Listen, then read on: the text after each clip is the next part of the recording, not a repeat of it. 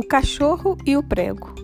Um viajante parou com seu carro num posto de gasolina à beira da estrada. Enquanto o frentista abastecia o carro, o viajante observava um cachorro deitado, uivando de dor. Curioso, ele perguntou ao frentista o que tinha acontecido com seu cão. O frentista respondeu: Ele está deitado em cima de um prego. O viajante perguntou: Mas por que ele não se levanta? O frentista respondeu: É porque o prego não o machucou o suficiente para ele tomar a iniciativa de se levantar.